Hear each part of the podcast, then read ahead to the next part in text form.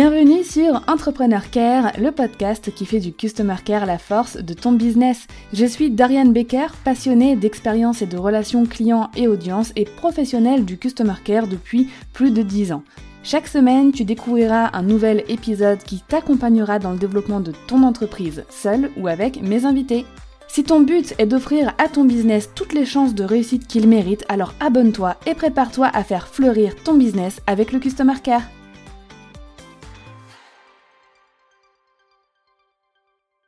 Le client idéal est un vrai sujet. C'est un exercice souvent détesté des entrepreneurs, surtout débutants, parce qu'on ne se rend pas vraiment compte bah, de ce que c'est déjà, de son importance, et surtout, bah, c'est pas évident, c'est un peu compliqué, euh, c'est vraiment pas facile à faire. De plus, on entend tout un tas de techniques à droite à gauche sur la façon de le définir, et en fait, on ne, on ne sait pas par où commencer, ni quoi faire exactement.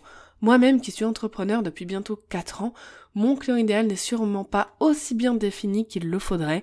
D'ailleurs, je le retravaille et je l'affine régulièrement. Alors aujourd'hui, j'ai envie de donner la parole à Estelle pour échanger justement sur le client idéal ainsi que les conséquences sur notre marketing et notre customer care qui sont extrêmement liées. Donc Estelle aide les créateurs et les créatrices d'entreprises à utiliser les techniques du marketing qui marchent pour développer leur activité. Elle est l'hôte du podcast, le podcast du marketing, donc c'est le podcast numéro 1 en France dans la, dans la catégorie pardon, marketing. Et elle est aussi la créatrice de Stratégie indépendante, qui est une formation en ligne qui montre aux indépendants quoi faire et quand pour construire une stratégie de communication digitale qui leur ressemble. Et Estelle, elle est pro et passionnée de client idéal et elle va t'éclaircir ce point dans cet épisode, mais comme tu ne l'imagines même pas, je te laisse rejoindre tout de suite notre conversation pour en apprendre plus sur le client idéal. Bienvenue Estelle, comment vas-tu? Mais ça va très très bien. Merci de m'accueillir euh, sur ton podcast, Dorian. Je suis super heureuse. Bah, moi aussi, je suis hyper contente, surtout qu'on va euh, attaquer un sujet qui perturbe euh, le monde entrepreneurial. Je pense qu'on soit novice, qu'on soit même plus avancé, ça dépend, euh, ça dépend un peu de notre approche aussi par rapport au business. Donc, je vais commencer par la question à 20 000 balles. Estelle, c'est quoi le client idéal? Et c'est effectivement la question à 20 000 balles et c'est la question super importante parce que pour moi, tout démarre, tout commence par le client idéal. le client idéal, je vais essayer de te la faire simple. Le client idéal, c'est le client fictif euh, qui, d'après toi, a le plus de chances de convertir, c'est-à-dire d'acheter ton produit, ton service, de devenir ton client, d'une part. Et d'autre part, c'est le client qui est le plus facile euh, pour toi à attraper. Parce qu'en fait, euh, quand on a une entreprise, quelle qu'elle soit, euh, des clients, euh, il y en a euh, plein de types différents. Mmh. la, question, c'est vraiment de savoir l'énergie qu'on va devoir mettre pour pouvoir avoir ce nouveau client. On sait que voilà, ça demande des ressources, de l'énergie, parfois de l'argent, d'avoir de nouveaux clients. Moi, j'ai tendance à dire que dans l'idéal, il faut pouvoir choisir les clients avec lesquels on a envie de travailler parce qu'il bah, il y a des clients peut-être avec lesquels on n'a pas toujours envie de travailler, il y a des clients peut-être plus embêtants que d'autres. Et puis, il y a les clients qui vont aussi être plus faciles à trouver parce que euh, soit ils sont euh, plus proches de nous, soit ils sont vraiment plus euh, destinés à notre produit ou notre service. Donc, le client idéal, c'est ça, c'est la conjonction des deux, ce qui convient au client puisqu'il nous convient à nous aussi. Donc, il y a vraiment cette dimension de avec qui on aime travailler aussi. Ouais, et c'est une vraie question à se poser. Plein, plein de gens ne se la posent pas. Et je pense que c'est une question essentielle euh, parce que bien souvent, quand on crée son entreprise, c'est aussi pour être plus libre, pour parce qu'on aime ce qu'on fait, parce qu'on veut pouvoir profiter un petit peu de, son métier. Euh, et je pense que c'est vraiment important de se poser la question de quel client on veut. Au début, euh, pas qu'au début d'ailleurs, mais bien souvent au début, on se dit, moi, ce que je veux, c'est des clients. J'ai besoin de clients pour que mon entreprise puisse tourner. Et on a tendance à essayer de, voilà, à prendre un petit peu tous les clients qui passent parce qu'on a peur de ne pas avoir assez de clients. Ça peut être vrai au début. Je ne dis pas qu'il faut euh, refuser nécessairement des clients si on en a besoin financièrement, si on a besoin de lancer son entreprise. Peut-être qu'on va accepter des clients qui ne nous conviennent pas absolument totalement. Mais je pense qu'il est important d'y réfléchir en amont et de se dire voilà quels sont les clients qui moi me plairaient vraiment dans l'idéal et quels sont les clients que je voudrais éviter d'avoir. Et c'est extrêmement important parce que dès lors que tu as conscience euh, que telle ou telle typologie de clients, on ne parle pas de personnes en soi, hein, mais les typologies de clients nous intéressent moins ou vont être peut-être plus compliqués pour nous à gérer, eh bien, on ne va pas nécessairement les refuser, mais on ne va pas orienter notre communication vers eux. Et donc, mécaniquement, on, on, les attirera un petit peu moins. Et puis voilà, notre vie entrepreneuriale n'en sera que plus sympa. Et je suis euh, totalement d'accord. Est-ce que tu peux nous indiquer un petit peu euh, quels, sont, euh, bah, quels sont les avantages à voilà, définir son client idéal Quels sont les risques si on ne le fait pas En fait, en fait vraiment, pourquoi il faut le faire? Ouais, alors c'est vraiment pour moi essentiel. Euh, je dis souvent c'est essentiel au début quand on lance son entreprise, mais en fait non, c'est essentiel tout le temps et c'est essentiel euh, tout le long euh, du parcours de son utilisateur. Donc c'est vraiment un exercice qu'il faut bien évidemment commencer par faire une fois en profondeur, mais qu'on va continuer comme ça sur le long terme. Le, le client idéal, pourquoi est-ce qu'il faut l'avoir? Parce que c'est ce qui va nous permettre de communiquer correctement et surtout euh, de maximiser euh, le temps, l'énergie, l'argent peut-être qu'on va investir dans notre communication. C'est vraiment ça.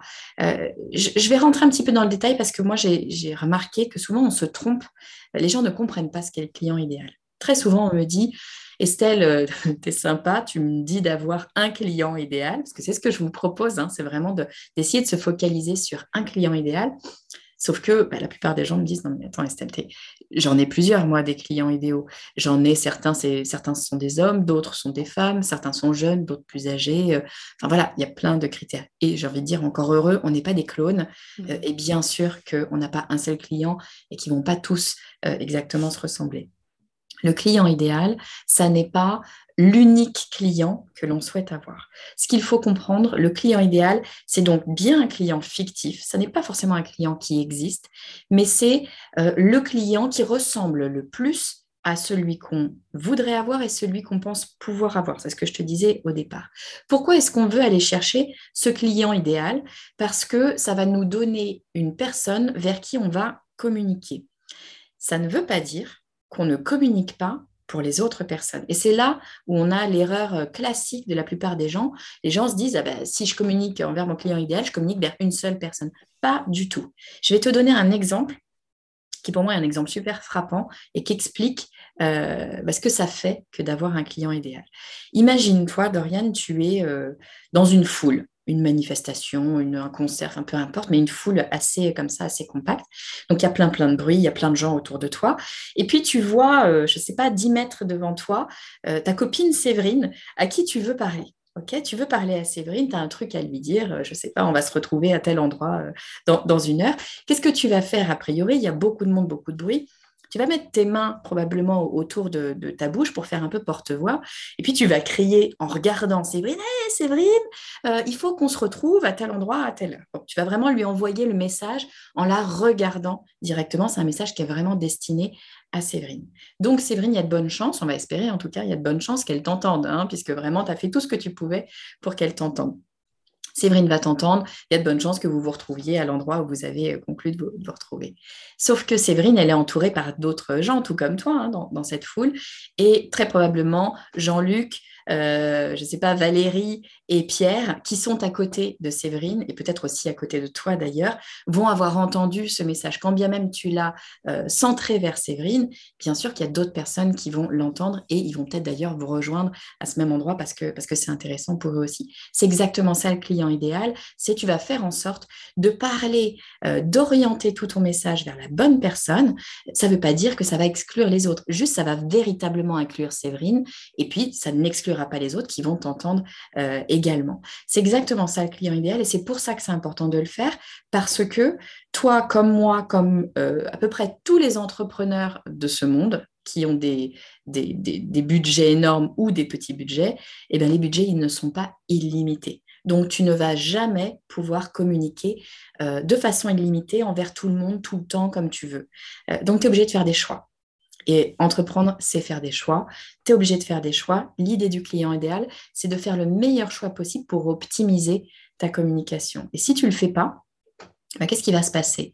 Tu vas euh, envoyer un message vers Séverine, vers Valérie, vers Pierre et euh, vers Jean-Luc. Euh, et alors, c'est bien, hein, tu vas peut-être parler à, toutes ces personnes-là, sauf que tu moins de chances qu'elle t'entende parce que tu vas pas pouvoir faire ce porte-voix là qui va vers Séverine.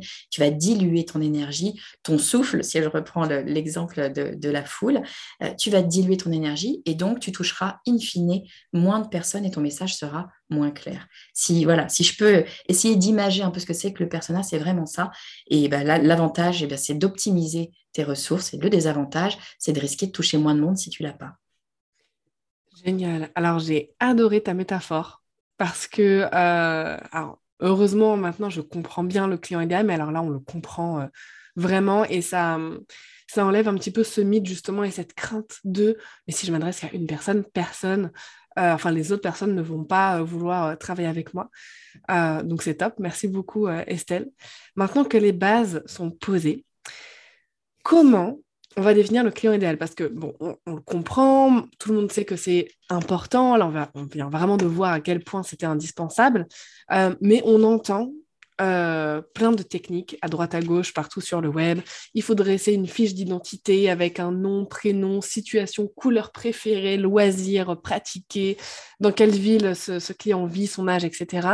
D'autres vont nous conseiller, par exemple, moi, c'est la technique euh, de laquelle je suis plus adepte, euh, de nous concentrer sur le profil psychologique. Euh, d'autres recommandent de faire des sondages ou encore des entretiens, etc. Est-ce que tu peux éclaircir un petit peu ce brouillard pour nous?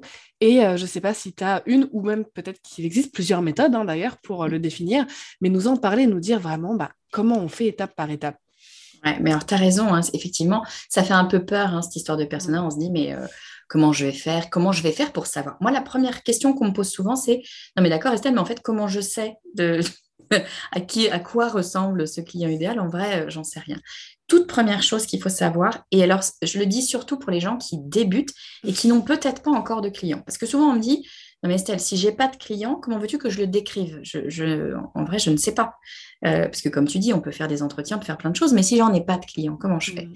Première chose, et c'est vraiment super important que les gens l'entendent, c'est vrai d'ailleurs quand on a déjà une entreprise euh, avec des clients, hein, c'est qu'il faut se faire confiance et faire confiance à son instinct. Mmh. Alors, je sais qu'on n'a pas l'habitude de le faire, euh, surtout en France. Je trouve qu'on est une société euh, très rationnelle où voilà, tout doit être bien organisé, sauf qu'on oublie quelque chose. première chose, c'est qu'on est des animaux euh, donc, on a euh, une espèce d'instinct, on, comprend plus de choses qu'on croit qu'on comprend. Et finalement, euh, notre cerveau est bien plus intelligent que, ce que nous, on arrive à, utiliser ou à, ou à, percevoir finalement de notre cerveau. Ce qu'il faut comprendre, c'est que dans nos sociétés, c'est vrai dans toutes les sociétés, c'est plus ou moins vrai d'ailleurs. Tu as des sociétés qui, qui, sont plus aptes à décoder les codes que d'autres. En France, euh, on a un petit peu l'habitude qu'on nous mâche le travail, donc on le fait un petit peu moins. Il n'empêche que tout le monde, en permanence, on décode des, ce qu'on appelle des signaux faibles, des signaux sociétaux. Euh, sans s'en rendre compte, on apprend plein plein de choses sur son environnement. Pourquoi je dis ça? Parce que sans avoir euh, rationalisé tous les éléments, si tu te poses la question de qui est mon client idéal, tu as une image qui te vient en tête, toujours tu as toujours une idée de quels vont être tes clients. Tu n'es pas sûr, parce que tu n'en as peut-être pas encore, tu n'es pas sûr, mais as, ton instinct te dit, ben moi, je le sens, je sens bien que, je dis des bêtises, je sens bien que c'est une femme entre 25 et, je sais pas, 40 ans, euh, qui peut-être euh, va avoir son premier enfant. Je, dis n'importe quoi. Hmm. Mais on a cette idée en tête. Et cette idée, dans 80-90% des cas, elle est bonne. Elle n'est pas nécessairement ultra précise mais elle est bonne parce que euh, on parle d'instinct, c'est pas vraiment de l'instinct, encore une fois, hein, c'est notre cerveau qui a déjà décodé certains signaux faibles sociétaux, qui a compris déjà où étaient les personnes. Donc il faut absolument commencer par se faire confiance et y aller à l'instinct. Et moi, j'ai tendance à dire, avant de commencer toutes les études, toutes les choses qu'on peut mettre en place, et il y en a plein, c'est commencer par se mettre devant son ordinateur, une page blanche, peu importe, et écrire qui est notre client idéal d'après nous. Comment est-ce que, tel qu'on le ressent et vraiment, en, général, c'est une très bonne base de départ. Après, on est d'accord, on ne va pas s'arrêter juste à notre instinct, euh, parce que euh, notre instinct, c'est notre instinct, et puis on peut se tromper, hein, évidemment, euh, ce n'est pas forcément toujours absolument vrai. Donc, qu'est-ce qu'on va faire derrière? On va aller creuser les éléments, effectivement, il va y avoir plusieurs outils, notamment de, faire des études, hein, des entretiens, pourquoi pas, avec certaines personnes qu'on va aller chercher. et moi, je recommande de le faire de façon ultra naturelle. Je sais que ça fait peur, mais d'aller chercher des gens qu'on ne connaît pas. Euh, c'est bien mieux que des gens qu'on connaît, qui sont dans notre environnement, des amis, euh, notre entourage, voire même parfois des clients euh, existants, parce que comme ils nous connaissent, en général, les gens sont bienveillants. Ils vont bien souvent essayer euh, d'être gentils avec nous euh, et peut-être qu'ils vont se retenir de nous dire certaines choses. Donc, moi, j'ai tendance à dire il faut aller chercher des gens qu'on ne connaît pas euh, et puis leur demander, leur dire très naturellement écoute, voilà, ou, ou écoutez, peu importe, je suis en train de travailler sur mon activité. J'ai besoin de comprendre les besoins de mes clients ou de mes futurs clients. Est-ce que vous auriez 20 minutes à m'accorder pour ben, me parler de vous? Et j'ai quelques questions voilà, pour savoir si mon produit pourrait vous intéresser, sachant que je n'ai pas de produit à vous vendre. Et c'est un élément ultra important à dire parce que si on va voir des gens en parlant d'un produit, en général, ils ont bien raison, on est tous pareils, on n'a pas envie d'être embêtés, donc ils vont vous dire non, non, mais j'ai pas besoin que tu me vendes des fenêtres ou je ne sais quoi. Donc vraiment, il faut y aller en expliquant qu'on n'a absolument rien à vendre et parler aux gens. Je pense que c'est la meilleure des façons euh, pour comprendre euh, ce client idéal. Alors, quelle question est-ce qu'on va euh, se poser? Parce que c'est ça qu'on me dit. On me dit non, mais ok, mais tu le disais, qu'est-ce qu'il faut que j'ai comme information? Est-ce qu'il faut que je sache euh, la couleur des cheveux de la personne, ce qu'elle a dans son sac à main, euh, ce qu'elle fait, ce qu'elle a envie de faire, etc. Alors, je vais te faire une réponse de Normande. Tu vois, je vais bientôt déménager en Normandie, donc je m'y mets. ça dépend, hein, ça dépend. Moi, j'ai envie de dire qu'il n'y a pas de règle. C'est un petit peu comme tu le sens. Encore une fois, ce qui est important dans le persona, c'est de vraiment bien le comprendre, de bien cerner la personne pour pouvoir diriger notre communication vers elle. C'est ça qu'il faut avoir en tête. Donc, si tu as euh, le sentiment que de comprendre qui cette personne est euh, au sens personnel, euh, moi, je trouve que c'est toujours très bien. Euh, c'est toujours intéressant parce que euh, j'aime dire qu'il faudrait, dans l'idéal, qu'on puisse connaître cette personne comme on connaît son ou sa meilleure amie, vraiment euh, de façon précise. maintenant, la réalité des, faits, c'est que ce dont tu as vraiment besoin, et auquel on ne pense pas souvent dans un persona parce qu'on finit avec, bah, c'est quelqu'un qui porte des chaussures noires, qui s'habille en bleu, qui parle le matin à 9h.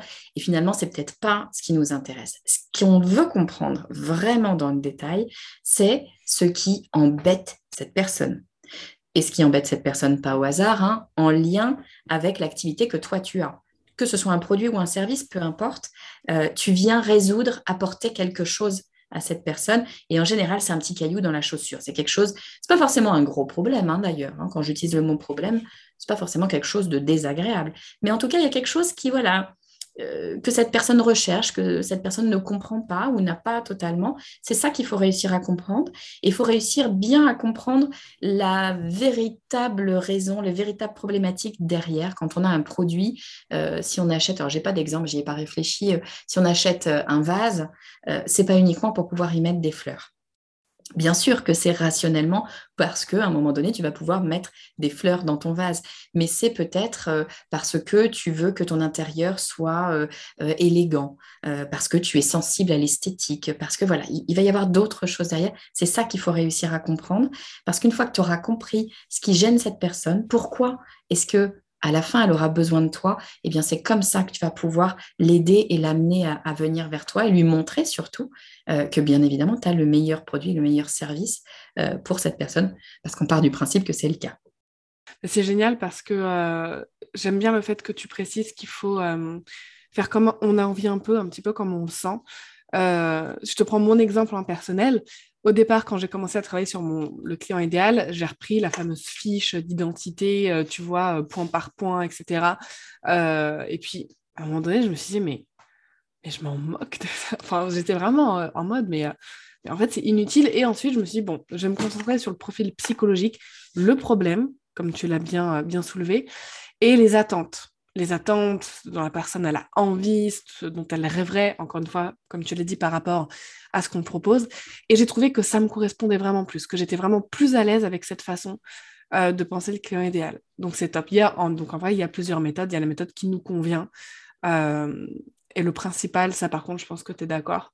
La chose à ne pas, sur laquelle ne pas passer, c'est vraiment ce côté comprendre le problème, le problème, les attentes, comment on peut les aider c'est vraiment le cœur. Et puis, tu sais, euh, c'est le cœur du persona, mais c'est le cœur d'un business, en fait. Si tu, et puis, je pense que tu vas pas me dire le contraire. Hein. Si tu ne comprends pas les problèmes des gens, euh, tu peux pas les aider. Et le principe d'un business, c'est quand même d'apporter quelque chose, alors que quel que soit le, produit ou le service, mais d'apporter quelque chose à la personne. Si on n'arrive pas à comprendre cette personne, ça ne marchera pas. Alors après, juste pour compléter, euh, bien sûr qu'on peut aller plus loin. Euh, tu as le problème, c'est la première chose. Euh, c'est intéressant quand même d'aller comprendre la personne. Je vais t'expliquer pourquoi. Je pense quand même, parce que je, le dis, parce que plein de gens se disent, non mais c'est du blabla, le truc du, hein, qu'est-ce qu'il a dans son sac à main, quel est le nom de son chien, etc.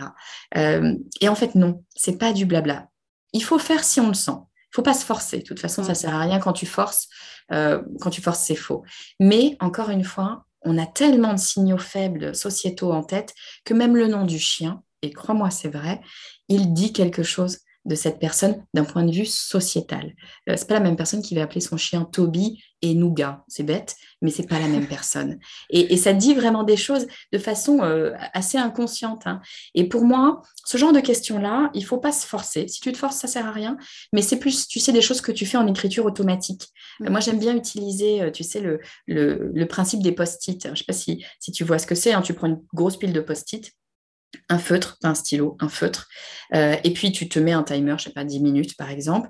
Et puis tu, laisses ton, esprit divaguer, tu mets une idée, quelle qu'elle soit, même les idées les plus nazes, les plus euh, farfelues, les plus euh, qui n'ont rien à voir, c'est pas grave. Tu les notes sur le post-it. Mais tu mets une idée, c'est pour ça que je dis un feutre, parce que tu n'as pas la place d'écrire beaucoup de choses. Hein. c'est vraiment deux, trois mots. par post-it, et puis tu déroules, hein, et tu, tu, peux faire 150 post-it si ça t'amuse, même s'il y a des bêtises, c'est absolument pas grave, mais ça permet en fait de débloquer des choses inconscientes. Euh, ça, laisse ton cerveau partir. Donc, il y aura plein de rebuts. Hein. Tu auras, écrit des choses qui n'ont absolument aucun sens. Mmh. C'est pas grave, tu les jetteras après. Mais ça va te permettre d'avancer et de libérer un peu ta créativité, de sortir de tes, de tes croyances limitantes. On en a, on en a toutes et tous, hein, des croyances limitantes, et de sortir des éléments. Et pourquoi est-ce que c'est intéressant? Alors, bon, je dis pas hein, de savoir si le chien s'appelle Toby ou Nougat. Peut-être qu'effectivement, on s'en fiche fondamentalement. Ça nous apportera peut-être pas euh, tant de choses que ça. Mais ce qui va être intéressant, c'est qu'en creusant comme ça de façon un petit peu automatique, tu vas aller essayer de cerner la personne sans trop te poser de questions et tu vas comprendre d'autres éléments de la vie de la personne. Certains t'intéresseront, certains t'intéresseront pas, certains t'intéresseront plus tard peut-être aussi. Euh, mais outre la problématique de la personne, ce qui va être intéressant de comprendre, c'est euh, ses habitudes de vie. Pourquoi ces habitudes de vie? Parce que quand même, tu fais tout ça pour communiquer vers cette personne.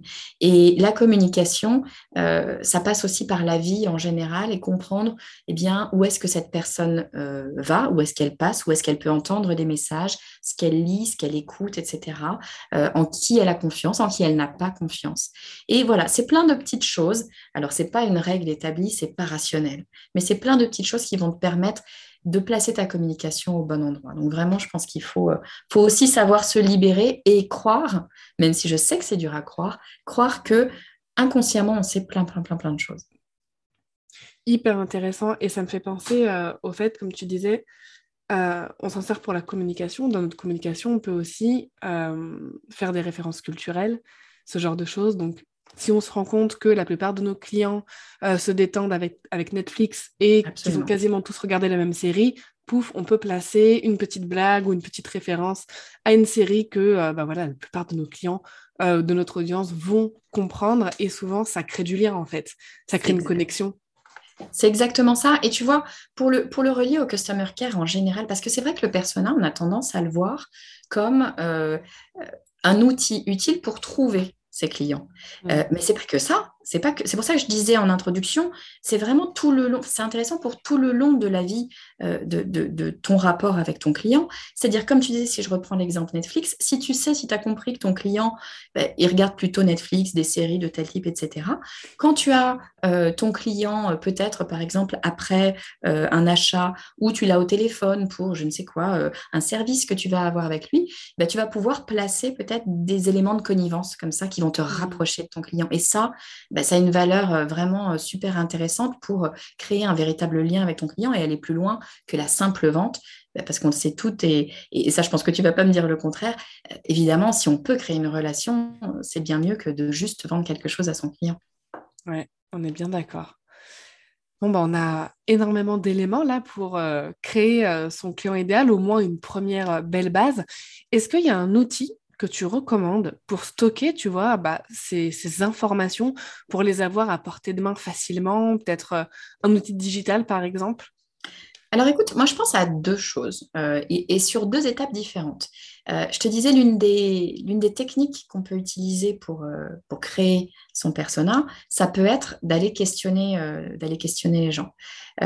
pour questionner les gens, tu peux avoir des gens au téléphone en direct ou tu peux envoyer un questionnaire. Tu sais, hein, tu fais un petit questionnaire et puis tu l'envoies à un certain nombre de personnes.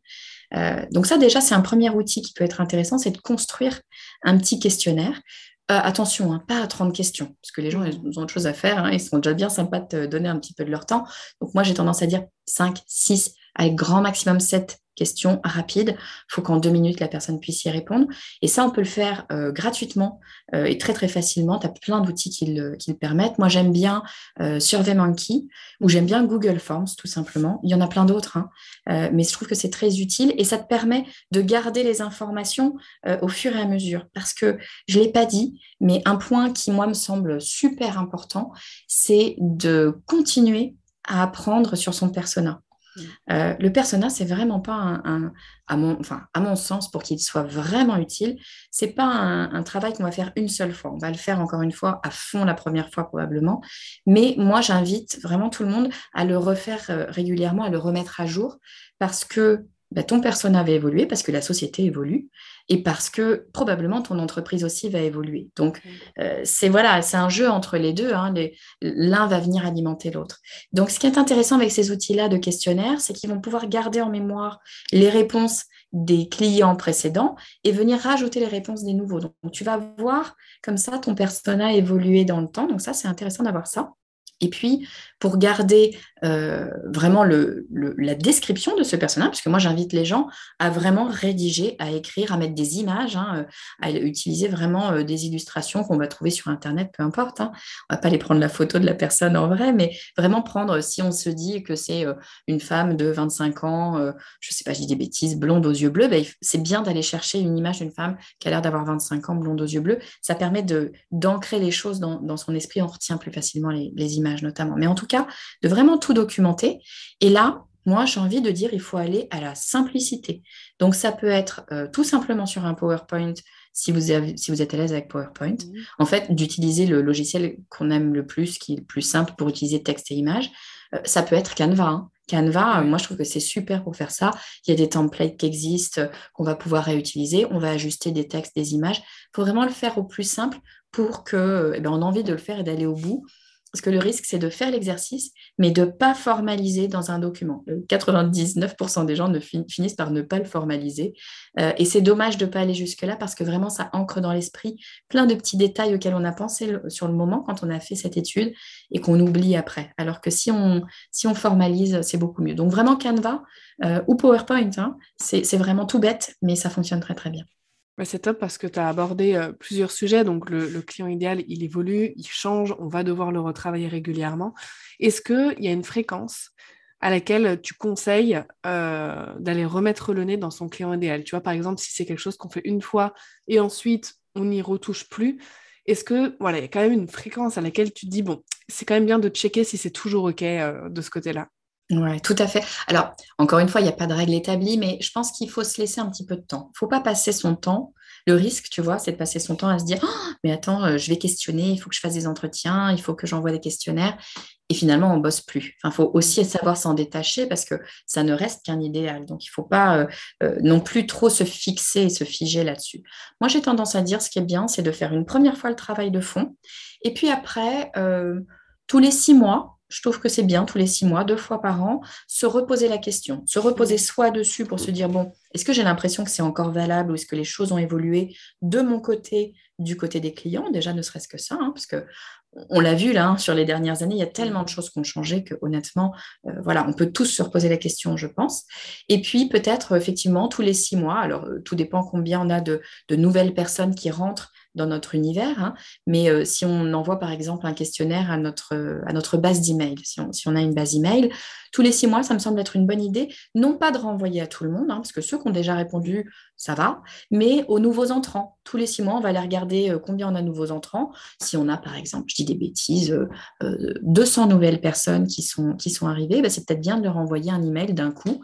Comme ça, en une fois, on va recevoir des réponses et on va pouvoir nous analyser ça nous permet de ne pas nous poser la question tous les lundis matins quand on se réveille, parce qu'on euh, on risque de s'essouffler aussi. Donc ouais, je dirais deux fois par an, ça me semble être une bonne idée. Et bon, bah, une fois qu'on l'a, ce client idéal, euh, Estelle, est-ce que tu peux nous dire bah, comment on va pouvoir euh, bien l'utiliser pour notre business? Comment on va utiliser cet outil hein, du client idéal au quotidien quand, bah, je ne sais pas, on va par exemple créer nos offres, créer du contenu, qu'on gère même notre customer care ou qu'on met en place des stratégies marketing?